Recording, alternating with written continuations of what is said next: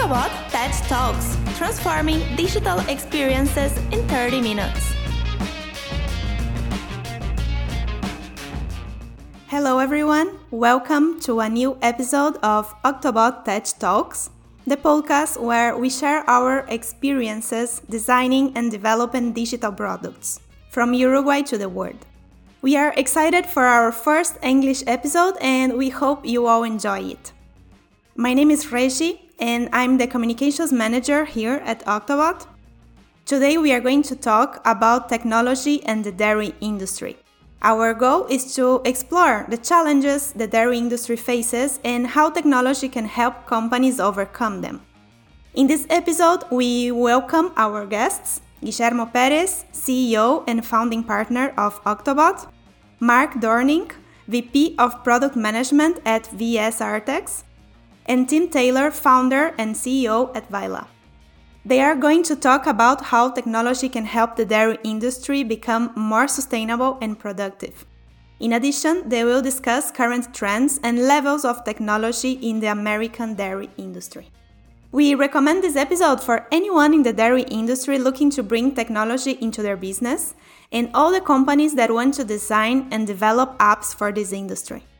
Please follow us on your favorite streaming platform and stay tuned for new episodes. We are on Spotify, Apple Podcasts, and more. If you want to learn more about Octobot, follow us on social media. We are Octobot Dev on Twitter, Instagram, and Dribbble and only Octobot on LinkedIn. Now, let's get started. Welcome, Mark, Tim, and Guiche. Thank you so much for joining us on this new episode. Let's start with introductions. Would you like to introduce yourselves? Uh, hello, everybody. My name is Mark Dornick. I'm the VP of Product Management at VES Artex. Uh, we're a company that uh, makes uh, environmental solutions for inside the dairy barn for all aspects of uh, environment that touches a cow. And my name is Tim Taylor. I'm the CEO and a founding partner at Vila. We're a technology platform for the dairy ecosystem. Hi, everyone. I'm Guillermo Perez. I'm the CEO of Octobot, a software development company for other companies like Vila or, or Dairyboss. That's great. Um, so maybe now we can get started by talking a little bit more about your businesses. Tim and Mark, maybe you can explain a little bit more about the solutions your companies provide to dairies. And Guiche, maybe you can explain how Octobot got involved in this sector. Okay. As I mentioned, we uh, provide environmental solutions for inside the dairy barn. That means uh, anything that touches the cow uh, is something that we want to carefully control. So that's the environment, uh, whether that's the gates and the pens and the stall that she lays in, uh, we carefully engineer that to be as uh, make it as comfortable and uh, uh, most productive as possible. But then we also manufacture and sell fan or ventilation solutions for inside the dairy barn. And so we uh, carefully control the temperature, humidity, or the THI, and everything that is with the air and the environment so that the cow is as healthy as possible uh, and lives a long and productive life that's the core of our business is ventilation and dairy steel inside the dairy barn. I got involved with Octobot on, upon a recommendation from a good friend that also used Octobot and was very satisfied. So uh, we got partnered up in the beginning of 2020 and have been working with Octobot ever since. Yeah, that's great. Do you want to, to tell us about Vila, Tim? Sure. Uh, Vila was initiated by several large companies, leading technology companies in the dairy space Nestle, Land O'Lakes, Lely, Merck Animal Health. And the idea was that dairy farmers need a tool set with which to connect with downstream stakeholders, uh, processors, retailers, consumers, and other institutions. And the idea was not to impose another audit or information request on dairy farmers, but to empower them with some leading tools so that they could first improve their dairy operations, but then second, once the data is in one place, to be able to selectively share that with downstream stakeholders who need to connect with their sources of food. And so, in that respect, we started with our first persona, which is called Ascend. It's in the App Store. And it's a set of operational metrics in a summary form for dairy farmers. And so they can see all of their disparate uh, performance indicators in one place. On the dairy farms, one of the biggest challenges is that there's a lot of applications, but they're not necessarily connected. And so the dairy farmers have to log in to dozens of different applications. And one of the biggest requests I've heard from, from dairy owners and operators is can I just see all of my performance metrics in one place? And so the Vila Ascend app meets that need. But then subsequent to that, dairy farmers need to connect downstream. And so because consumers, retailers, and other entities in the ag world are basically saying, I want to know where my food came from, how it was produced, air, soil, water, animal welfare. And those are data driven. So the, the truth and factfulness of what's taking place on dairies and other food sources has to be connected with consumers. And so ultimately that's our mission is to connect the dairy world, the dairy ecosystem for transparency and factfulness. And so we have a big mission and a big vision, but we started with Ascend, which is our first app. That's fantastic. Um, Guiche, we have uh, some experience working with AgTech solutions, right? How, how did this start? Yeah, that's right. Uh, we have experience working with many verticals. We, we are not focused uh, in any specific one. Previously, we worked in the agtech industry doing things mainly for seeds, prediction, the, the yield, and that kind of things. Since last year, we started with work with first with VES, then with Vila, and also we worked with uh, Milk Specialties Global. So after like a full year working with different companies in the dairy industry, uh, we have a better, a better understanding of what the industry needs, how it works, and, and we truly believe that we can help, especially companies that are trying to create competitive advantages using technologies like disrupt the industry where they are, which is clearly the case of VES and Vila. What we try to do is to partner with them and help them doing this transformation. Yeah, let's let's dive a little deeper on these on these advantages, right? So my next question for you guys is in your experiences, how do technology and the dairy industry go together? What are the benefits that technology brings to this sector? What do you think? Yeah, that's a great question. There's many aspects of farming in general or agriculture in general that have adopted or embraced technology. And specific to the dairy farm, we look at the dairy farm in, in two areas. One is the front of the barn and one is the back of the barn. The front of the barn is where the milk cows are milked, where the uh, utilities and the, the operations of the uh, milking process are all happen, the front office, if you will. But the cow only spends maybe two or three hours a day there. The rest of the time she spends in the back of the barn. And in the back of the barn, we see a low level of adoption of technology. The front of the barn has a high level of adoption um, from many large um, milking equipment manufacturers and others. Uh, but in the back of the barn, there's a lot of a need to adopt technology and bring that together. I guess it depends on you, what aspect you're, you're talking about in, mm-hmm. in, farm, in farming and in dairy. But we see a huge uh, opportunity in the back of the barn to bring together the operations that make the barn run, where the cow spends the vast majority of her time. We see opportunity in bringing together the data from the environment, manure handling systems, air, all of those things together, uh, all for the benefit of the cow. Yes, I imagine that there's a lot of opportunities to explore. What do you think, Tim? I, think the the dairy industry is starting to accelerate its application of technology to a certain extent. Digital transformation is now running very fast into the dairy industry as dairy operators and owners recognize that to handle many of the challenges of the dairy industry, whether it's cost competitiveness or the need to connect with downstream consumers or quality uh, or just measurability, you know, the old saying, you can manage what you can measure applies to every process, including the dairies. But now that you can bring more processes together into one view, the dairy ecosystem is now starting to get more efficient, more visible, and more measurable. And so, dashboarding, analytics, decision making uh, tools are all really important on the dairy. And I think that's what we're providing to dairies, both back end and front end. Um, Guiche, anything you'd like to add? Uh, no, no particularly. I believe that, as Tim was saying, getting that advantage of the information, it's something that the dairy industry can benefit a lot. I think there are a lot of opportunities there. And having companies like Vila that basically are trying to get super easy to get that information together and take decisions based on the information is the kind of things that the industry could could benefit from. Okay. You mentioned some of the different levels of incorporation of technology inside the, the industry. I wanted also to ask you guys if you think that there's a difference if we compare different regions inside the United States. Do you think the incorporation of technology in dairy business across the country is uniform, or are there some regions that are more advanced than others? Uh, I think there definitely are some uh, regional variation. Cows can uh, thrive in many different climates here in the United States as well as globally, of course.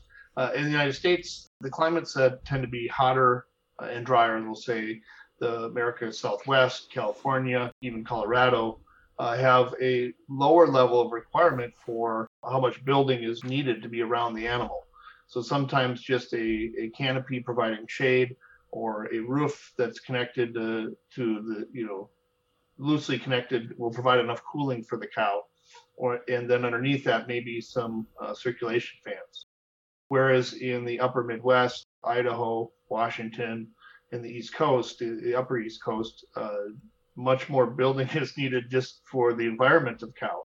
Because of the difference in housing for the animal, there's a difference in adoption of technology.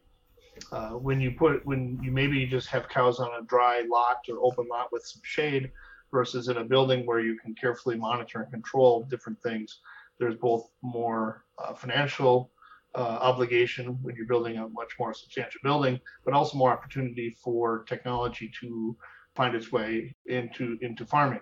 Think of it as an IoT play for farm. More and more in these buildings, we're seeing smart devices, smart fans, smart motors, smart water troughs, smart headlocks, all these things that uh, put out data that are not connected. The driver of that is, I'm sure Tim will get into, is, is the efficiencies across the farm and being able to connect that information. So big differences across the United States, although examples exist of simple low-level farming in all regions, but uh, and adoption high adopters in uh, warm regions, but uh, uh definitely differences across the United States. So uh, I'll answer the question from a different angle. Instead of talking about it from a regional standpoint, I think I would talk about it one axis being the size of the dairy and the other axis would be maybe the uh, orientation toward technology. So, yeah, obviously we have a big range of dairy sizes in every market, but especially in the U.S. because we have some, you know, dairies with 50 or 100 cows, uh, and then we have dairies with 100,000 cows. And so the larger dairies are more prone toward the need for enterprise software solutions, fully integrated dashboarding, uh, connected uh, data platforms. And the smaller dairies are more single person or family run entities, and all of them need technology, right? And so the need to provide decision making support and real time visibility uh, is there.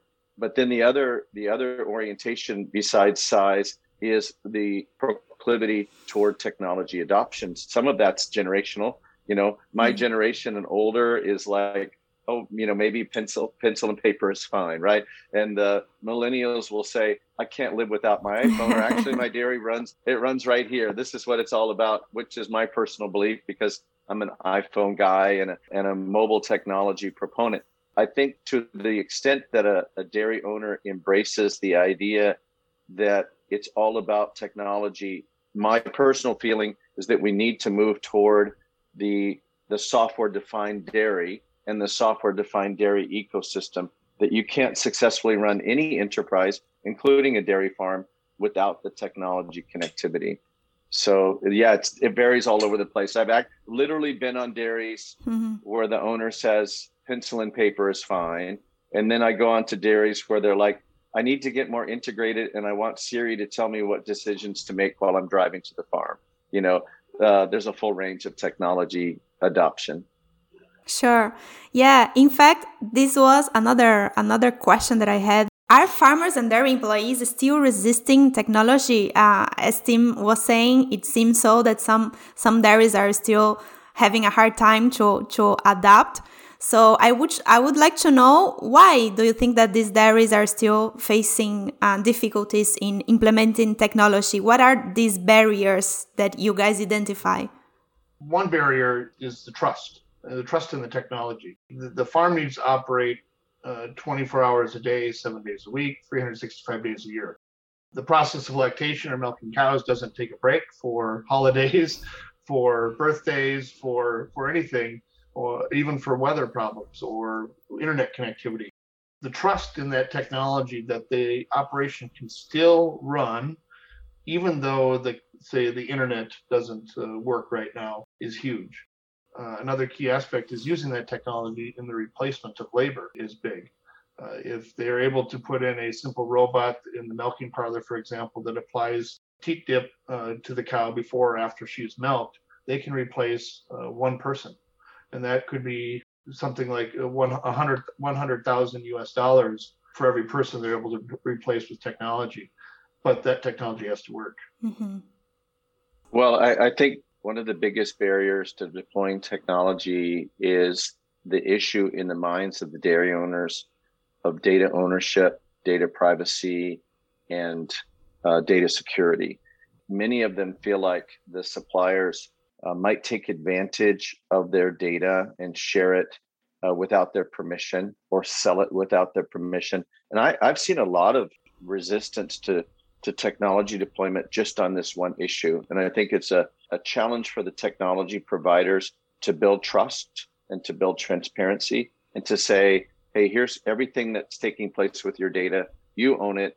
You're you're granting us the right to do something with it, to create insights or connectivity, but they need they need to feel like they're in control of what takes place with their data, not the rest of the world. And it's a big challenge. And and Mark and I have been working together now for five years, and we run across this issue almost every week. And so, as technology providers, I think the burden is on us to clearly communicate what the rules of engagement are, what are our policies, and explain it to them in plain language, not lawyer language, you know, you you read terms and conditions and we all just click accept when we get an update from whoever it is right? But in reality you have to sit down and have the conversation. And so we've done that with our early stage adopters. We had a, a meeting two weeks ago to just talk about this issue of data privacy data ownership and data security in plain language. And it was a real productive meeting.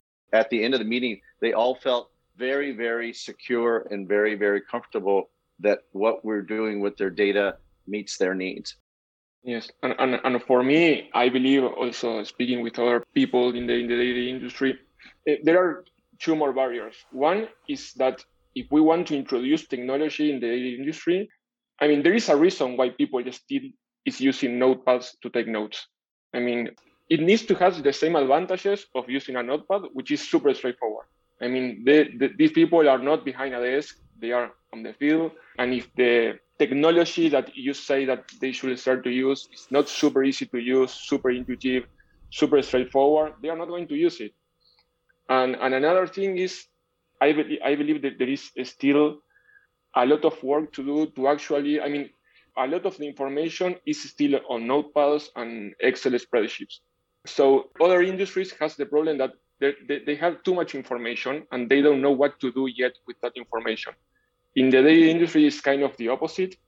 My understanding is that there are still a lot of opportunities to demonstrate to people in the dairy industry all the advantages or the value that, that you can exploit for getting information in a digital way. Do predictions, digging in the information. I mean, there are a lot of things and, and, and show the real value of doing that. For sure.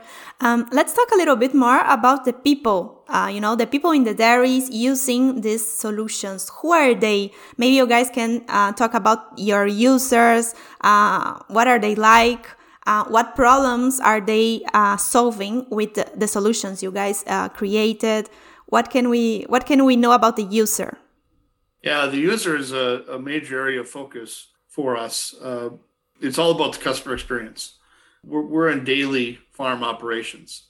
So our, our application needs to be in simple terms. Uh, how do how do I help the, the work get done today, or what decisions do I need to make today that will improve uh, operations and efficiency?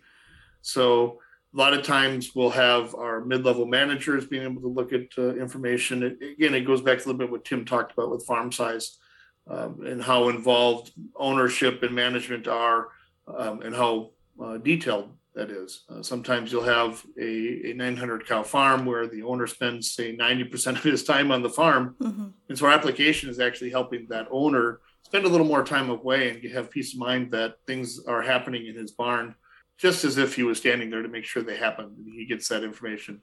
Uh, other times, uh, it's managers that are um, using uh, the information to see what maybe uh, uh, dig into a problem to understand what maybe the cause uh, of these issues might be, and that might go back all the way to how the feed was delivered or the environment inside the barn. So a wide variety of users.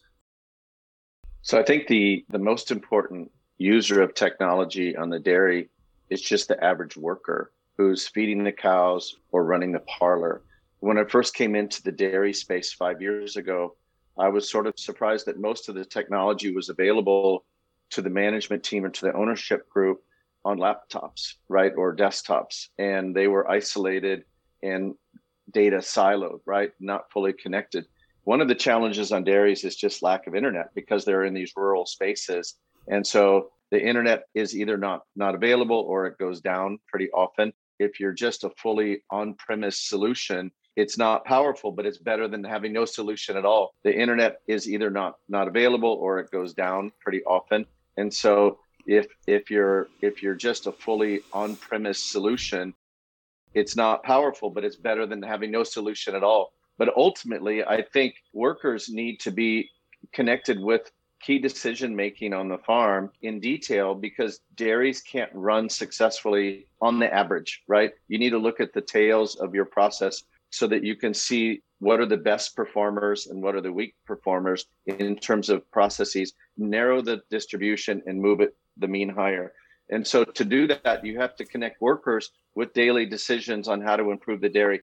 And that means empowering the day to day worker with mobile devices everybody uses mobile devices everywhere you go in the world we're all on a mobile device so it's not an issue of training people to use it it's taking like guillermo said taking information out of excel and moving it into decision making on the mobile device so that the average worker can feel empowered and connected with the key processes on the dairy i'll add that uh, some other users are also the off, the off farm consultants or the advisor team for the for the dairy farm uh, the veterinarian, the nutritionist. They oftentimes want to get that information ahead of their visit to the farm, which makes their time on the farm more valuable. They're able to look for problem areas within feeding or milking or, or ventilation or, or cow health, or animal health. Uh, and then when they get there, they're able to, to focus their, their efforts in areas where there's real problems. So uh, getting that information into the hands of the consultants, uh, veterinarians, nutritionists, is also very key. Well, speaking about them, actually, one time I was speaking with one of these consultants, and usually they don't have all the information. I mean, usually the information is in a spreadsheet. When they want to review a decision that they took like two or three years before to understand why things are doing good or wrong today, it is an issue having that information, for example, in, a, in an Excel spreadsheet, because it's hard to find it. Is hard to create good conversations and to figure it out what things should we keep doing and what things should we change mm-hmm. because of that that aspect. Yes i see there's a diversity of professionals and profiles and i can see that you guys took a lot of time to understanding uh, to understand uh, who your users are and what what they need so I also wanted to know during the, the software development process of your apps, how important it was to focus on user experience. Throughout the process, it's uh, it's an ongoing. We're always checking in with our users, and it's the probably one of the most important things is user experience for us. Uh, is the app easy to use? I used to say, uh, uh you know, I, I did a lot of airline travel and I, I never no one ever taught me how to use my delta app i just opened the app i knew how to book a ticket i knew how to change it I knew how to select my seat. If the plane was on time, things were just easy to use. And so that in that spirit is the same way. Uh, we don't want to create a support organization within VES Artex where we have to teach people how to use the app. I, have told many times to my my production team, if that's where we're at, we've we've swung and missed the baseball. We have to be better than that. They have to be able to open the app, uh, even just a simple invitation, just point, click, I can register, answer simple questions, and start getting information. Uh, and then that information is is needed. It's got to be valuable information. So we're always checking back in with the farm uh, managers and workers and saying, "Is this helpful? What's missing? What? How could it be better? Uh, what questions aren't you able to answer?" So with that constant connection back to the farm, we've built a really good product. I think one of the biggest challenges in the dairy space is getting data into your platform because the industry hasn't learned to collaborate yet you know this idea that i have the data and i'm keeping it for myself doesn't help the dairy farmers progress. And so silos of data or fragmented data need to give way to collaborative data integration. And then what flows to a really elegant app intuitive app is very powerful. And we're working both of those dimensions. Like mark said a great app is intuitive right and and there's elegance to that. And when you see a great app you love it and you get addicted to it. But data has to flow to that platform to feed the app. And that's where one of our biggest challenges has taken place in the last year. And so i think one of the biggest areas of opportunity in the dairy industry is for people to say i'm willing to share and i'm willing to collaborate so that those those amazing apps with good uis have the right data in them on a real-time basis yeah, I connected with something that Tim mentioned earlier. You told us that you see that this digital transformation that is happening in dairies is becoming more visible as it's increasing. Um, I wanted to ask you guys if you think that in these last few years, uh, the speed of technology adoption has increased, and why do you think this happened? Yeah, it, it definitely is increasing. Uh, I would say, but even at a slower rate compared to other industries. But the dairy industry is adopting more and more technology. Reasons why, um, I'll, I'll, say labor shortages again. That's uh, you know being able to adopt some technology to replace uh, labor, not even replace labor, but to perform functions that a lot of farms aren't able to find someone to do. Uh, repetitive functions, uh, especially that uh, you know you or I would probably not like doing, and they're having the same struggles. So I, I do I do think it's increasing uh, very quickly, actually. I love the uh, adoption of robotics in the milking parlor because number one, it's it's really great for the cows. It's so quiet and so peaceful; they're not stressed. I don't know if you've ever been on a dairy where there's the robotic milking. It's like they're autonomous beings. They they go to the milking parlor and then they leave when they're done and then they get to spend the day doing what they want and it's it's really amazing but the second thing about the robotic milking technology that allows a new generation of dairy farmers to actually have the day off because the cows and the robot do the work and then the dairy farmer can go coach soccer with his kids you know? And uh, that's a big deal. But then when those robotic milking parlors are connected with the rest of the world then you understand the dairy better. And so the other thing that i see is the use of machine vision and ai in the dairy space to do what human beings would do with the human beings, the data stays in their heads, right? But when you have machine vision and AI to look at the animals and the processes on the dairy, whether it's feed, whether it's parlor, whether it's animal condition and, and movement, in the cloud, we can make decisions. We can see the, the processes and the animals. And that's a disruptive technology that's taking place that will allow us to get more efficient and deal with labor challenges because not every worker on the dairy has homogeneous uh, skill set or dairy knowledge. So when you have turnover and you have new workers come on, they don't necessarily have the five years that the other worker did. And so they might not see an issue with an animal. Whereas the machine vision and AI will say, hey, this animal has a problem. You need to go treat it before she's no longer productive or healthy. I'm really excited about the companies that are coming in to the machine vision and AI space. It's a game changer. It's great hear that and the, the direction the, that the dairy industry is taking regarding the adoption of th- those kind of technologies. I, I believe that also something that is uh, helping to speed the process of adopting technology is actually the consolidation of farms. When when when you have like a super big farm, every little improvement that you can do will have an impact way more bigger than if it is only like a small family farm. So having uh, this kind of uh, this consolidation also creates the necessity of these little improvements that technology can bring to the to the industry. It's a good point, uh, Guillermo. The uh, the big big farms can they have big balance sheets, so they can deploy technology uh, on a large scale. And we're also fighting to bring technology to the smaller farms. We want them to be economically viable, right? Nobody wants to see the 200 cow dairy or the 500 cow dairy go away. But yet, with elegant and connected technology, we can give a lot of the advantages, economic and quality advantages to the smaller farms that the big farms can have. And so that's a that's a benefit of great technologies. You don't have to be a huge enterprise to deploy mm-hmm. it, right? It's like you and I deploy every day on our our networks and our iPhone and our our iPads. Great technology. We don't have to be big companies to do it. And so digital transformation isn't necessarily just for the huge enterprise, it's for every person. So that's what excites me is to to try to keep these small farms viable economically.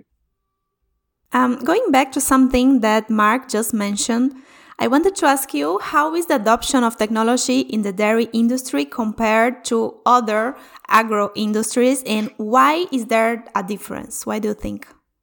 Good question. So other we'll say other animal agriculture industries. So we'll talk about poultry or swine uh, and in some degrees beef. The poultry and swine have adopted technology far far faster.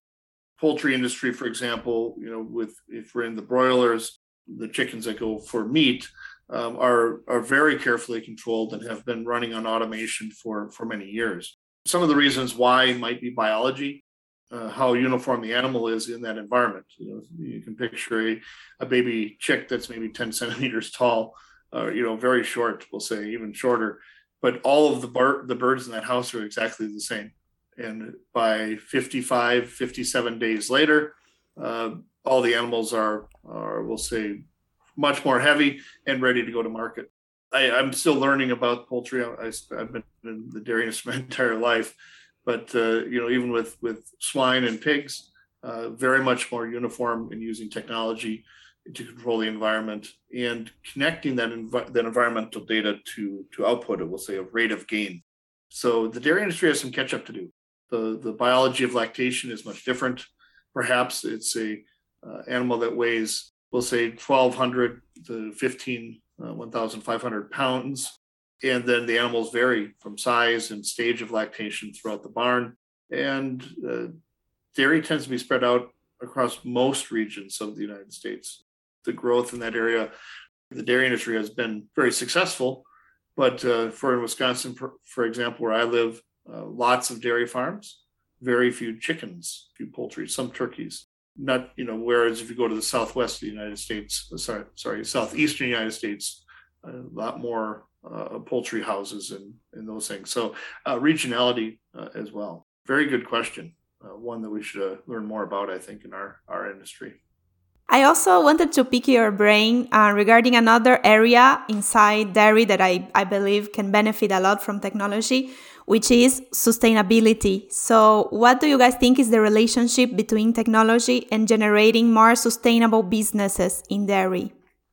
The sustainability of dairy is an area that I think has a couple different aspects. Um, if you were to ask many dairymen or dairy farm owners, when they, they hear the word sustainability, usually would come with a negative uh, context to them.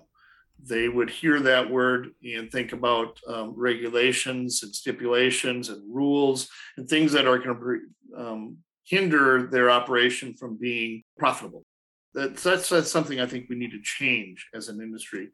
Uh, from the dairy uh, service providers like VES Artex and also Vila and many others, we would like to see sustainability be something more like how can we help the dairy be more efficient? That's the context that we have opportunity to grow.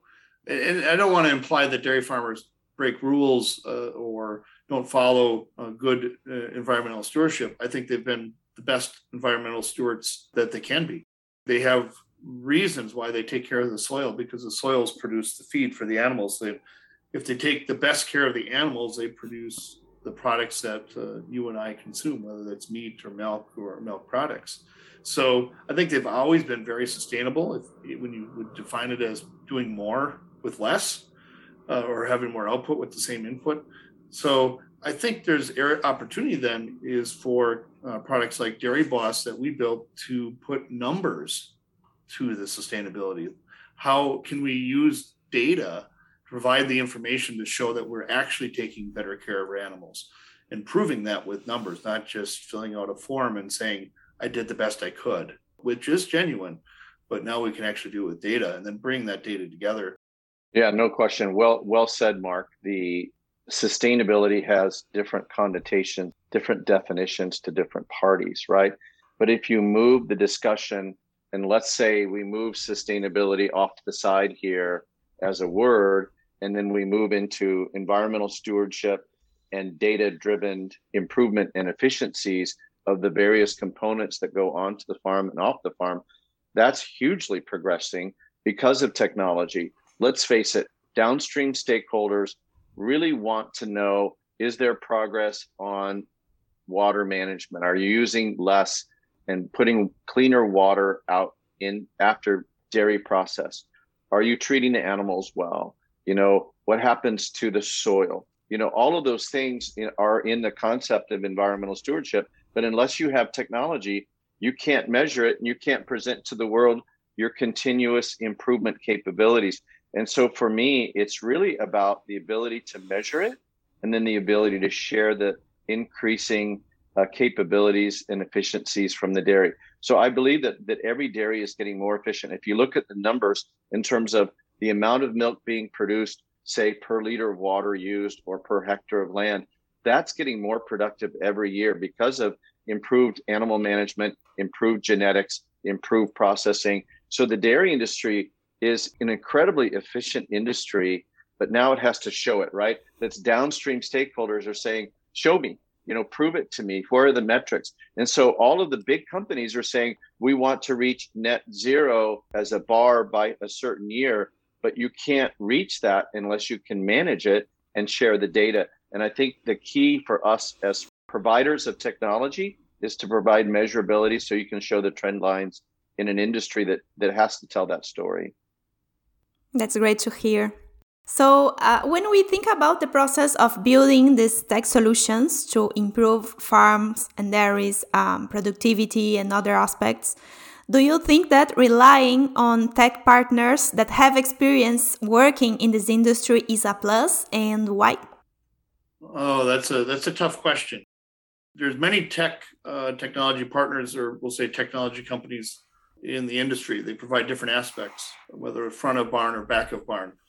And uh, there's sometimes that Tim mentioned it before, where you keep there's might be an approach where it's all about the information. They try to hoard or keep that information. Um, it's a that's a blocker. The the opposite is what we need is and that is sharing information.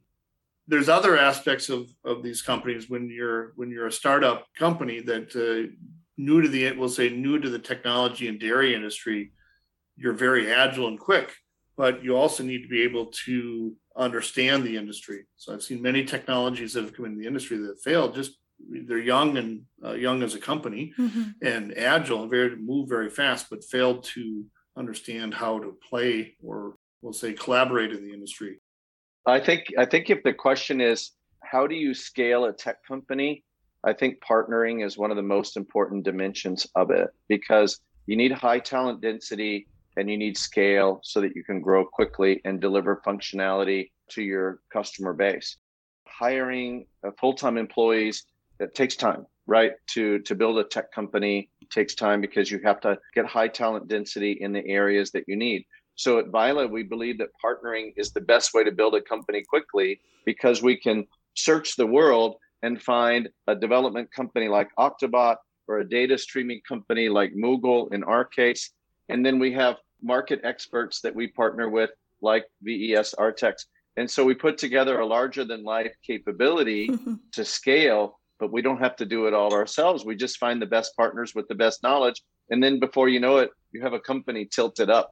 For me, it's kind of like it's all about time. The clock is ticking every day. You know, windows of opportunity open and then they close. And if you're trying to hire people and you find the wrong people and then then you have to replace them, then you missed your opportunity window. So in our case, we have a friend from Uruguay, Carlos Ramon, who said, Hey, I have a partnership going with Octobot. You should consider those guys because they have best of class tools and they have this big pool of people that they can they can draw from.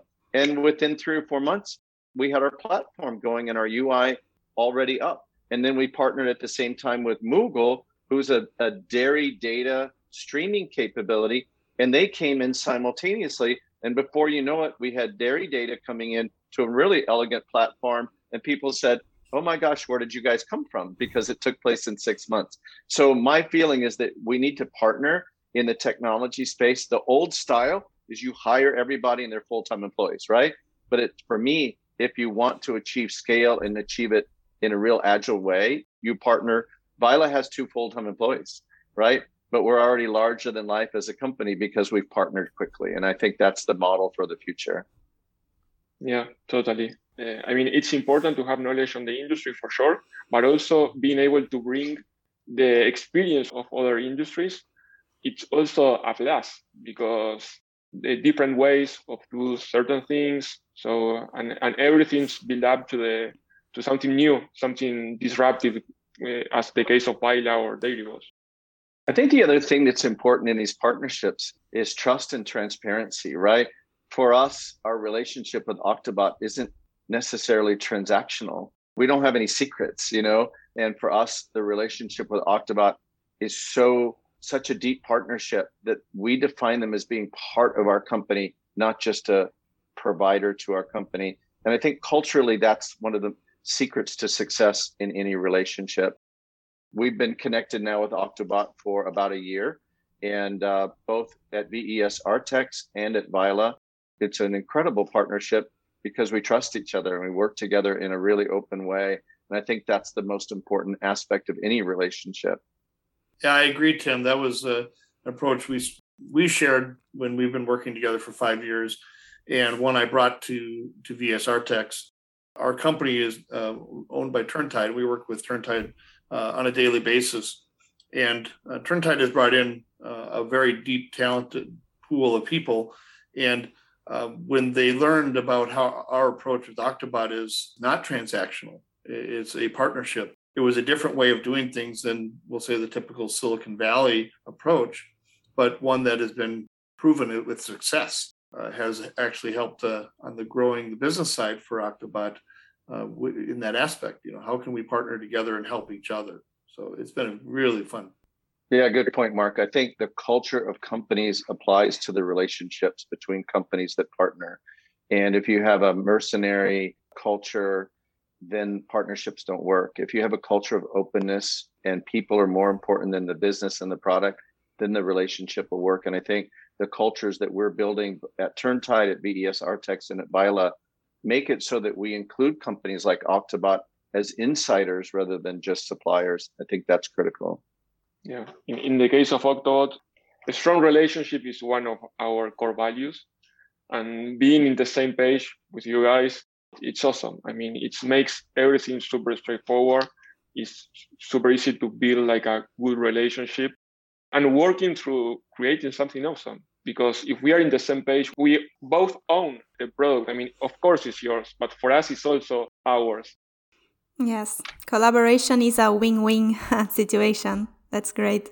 And if you guys had to give tips to other software development teams out there that want to start working with dairy businesses, what do, what would you say to them? How can a software development team prepare to work on these kinds of products? Yeah, I have to be careful, Reggie. I don't want to give away all our secrets, but uh, I don't want to have uh, Octobot go to our competitors. But uh, um, no, I, what I would recommend would be these teams need to, to get in and immerse themselves in that industry. And that's what Octobot did. You know, they it was it went farther than just asking questions. Webinars and videos and internet searching. Um, there are farms in, in, in, Uruguay as well.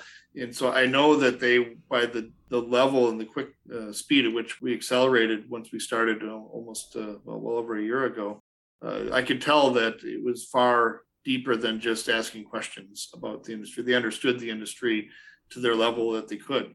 And getting out there and experiencing it and seeing it, whether videos or in person or Zoom or FaceTime or whatever you use, uh, understanding how the products apply in the industry and what the industry does, I think was uh, was a big key point for us.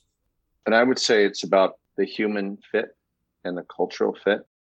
Technology companies, like anybody that goes to work, we want to have fun, right? You want to you want to feel at the end of the day that you did something worthwhile and you did something really cool.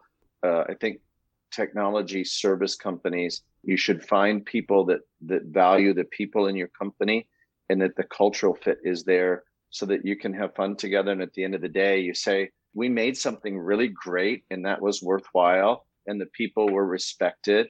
The foundational level to a good partnership is not looking for just a project, but looking for a fit between the people. Any learning points you'd like to, to share, Guille? I can speak about uh, being on the other side, let's say, of working with a great partner uh, as the case of Vila and, and VES, which is basically what we were talking about in the previous question. I mean, first of all, with looking for companies, I mean, companies that want to, to do something new, that want to elevate the game, that's a great opportunity for us. And also having this like really transparent relationship, it's also great. I, I believe that's the key to a great relationship, which at the end is uh, what you need when you work together with someone. I mean, it doesn't matter if it is a company, a person, or whatever. At the end of the day, it's, it's not business. What, what is behind our relationships. So it's super important to build trust, honesty, transparency, and, and we are 100% in the same page with Vila and VES. And that's why I believe this uh, has been a great, a great journey so far. And I'm sure it will, it will continue to be like this. Amazing. Um, we talked a little bit about learning from others, from other industries and sectors. And I also wanted to know how do you guys learn about the agtech trends out there? Uh, do you follow specific portals, channels, or even communities? How do you stay, you know, up to date with the, the new trends and tendencies going on? There are a number of I think every industry will have them, whether you're in manufacturing of drill bits or in the dairy industry or or poultry. You'll have industry trade magazines, uh, and I follow all of those. But I also I think the biggest thing for me is to show up on the farms, and that's where you can understand the trends and talk to the owner, talk to the manager, uh, get a chance to go out and talk to the person that makes the feed and understand what their challenges are and see what's going on. And then look around the farm. Is the farm neat and tidy? Uh, is it are they struggling with that? Ask them about labor. Uh, look across the street. What is what is going on across the street? Is there more farms going up, or are there uh, houses being built? You know, every area is a little bit different. So, uh, I've always worked in the dairy industry, so I have a passion for that. You always have to be learning and listening and looking when you're outside in, the farms? I would say keeping your finger on the pulse of an industry is is one of the most important aspects of being a, a tech company. And for me, it's uh, it's LinkedIn. I'm on LinkedIn for an hour every day, just you know, reading articles and following companies. I want to see the language trends, the startups. I follow a ton of startups uh, because I want to know what makes a startup get going what problem are they trying to solve and how do they raise money and where are they going? Often like this morning i saw a startup and i clicked on them and it's called Bobbie. it's a, a milk formula created by women who wanted a really good formula uh, for their babies. And so it rolled out to the market this year. And then i always want to know who's investing in it right? If new startups can attract capital i want to know where that capital is coming from and why. And so I guess honestly, my favorite uh, source of knowledge is is surfing the LinkedIn space every morning while I'm drinking uh, my cappuccino. So. Great plan. okay, so um, now going to my last question, I uh, wanted to ask you guys to give some tips for uh, dairy business that are getting started to uh, the tech world, right? I mean, businesses that are starting to incorporate technology or want to introduce new tech solutions to their to their dairies. What would you say to them? How can they get started? Well, I think the first thing is you can have a great technology, but if you don't understand the business or how it's actually going to work on the farm, it's not going to gain adoption. And so, uh, my advice would be to really understand what work needs to get done on the farm and what your technology is going to solve. Um, it's one thing to come out and say, I have a new product and it's going to reduce this disease by, you know, 50%. And that's a couple billion dollars globally. So our you know it, the math doesn't always work it may it may be fine math but it doesn't always apply my advice would be to look at the operation and really help solve a problem every day with that farmer and you're going to be successful whether a dairy is a huge enterprise with you know multiple facilities and 100,000 cows or it's 500 cows i think the key to deploying technology is having a team of product providers that are willing to work together. They're there to make you successful. So the, the ultimate metric for a supplier of technology is the outcome on the farm. Quality, uh, efficiency, animal welfare, and profitability improving. And to get there, you need a group of people that are collaborative in their commitment to you. And so you need four, five, six suppliers that you can trust that are not coming on the farm every day just asking for the order, but they're coming on the farm every day to say, what problems can I help you resolve and how do we how do we measure the key metric of success? So it's really the collaborative effort among suppliers that helps you deploy technology because you're not big enough to be the integration point for yourself. It needs to take place with a team. My recommendation is not doing assumptions or do assumptions, but then go to the farm and be sure that those assumptions are right. Because creating technology for only creating technology, I mean, because it's fancy, because it's new, doesn't work. See? I mean, uh, and you are not going to succeed for sure. It is important that that technology solve or, or helps to improve something with tangible value. Otherwise, it will be another fancy startup that died, let's say, very, very quickly. Yeah, that's great. Um, I want to add a little tip as well. It's actually an invitation we published recently in our blog, an article talking about our experience uh, um, building apps for the dairy sector.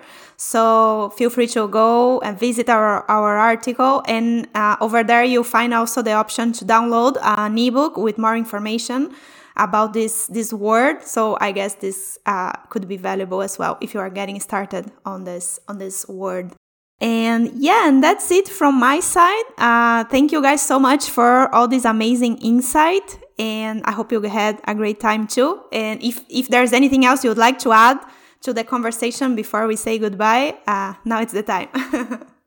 Thanks for the day. Nice to get to know you guys. Yes, thank you for inviting me to, to join you today. Thank you guys for joining us and for yeah. sharing all your, your, your insights on, on this industry. I much appreciate it.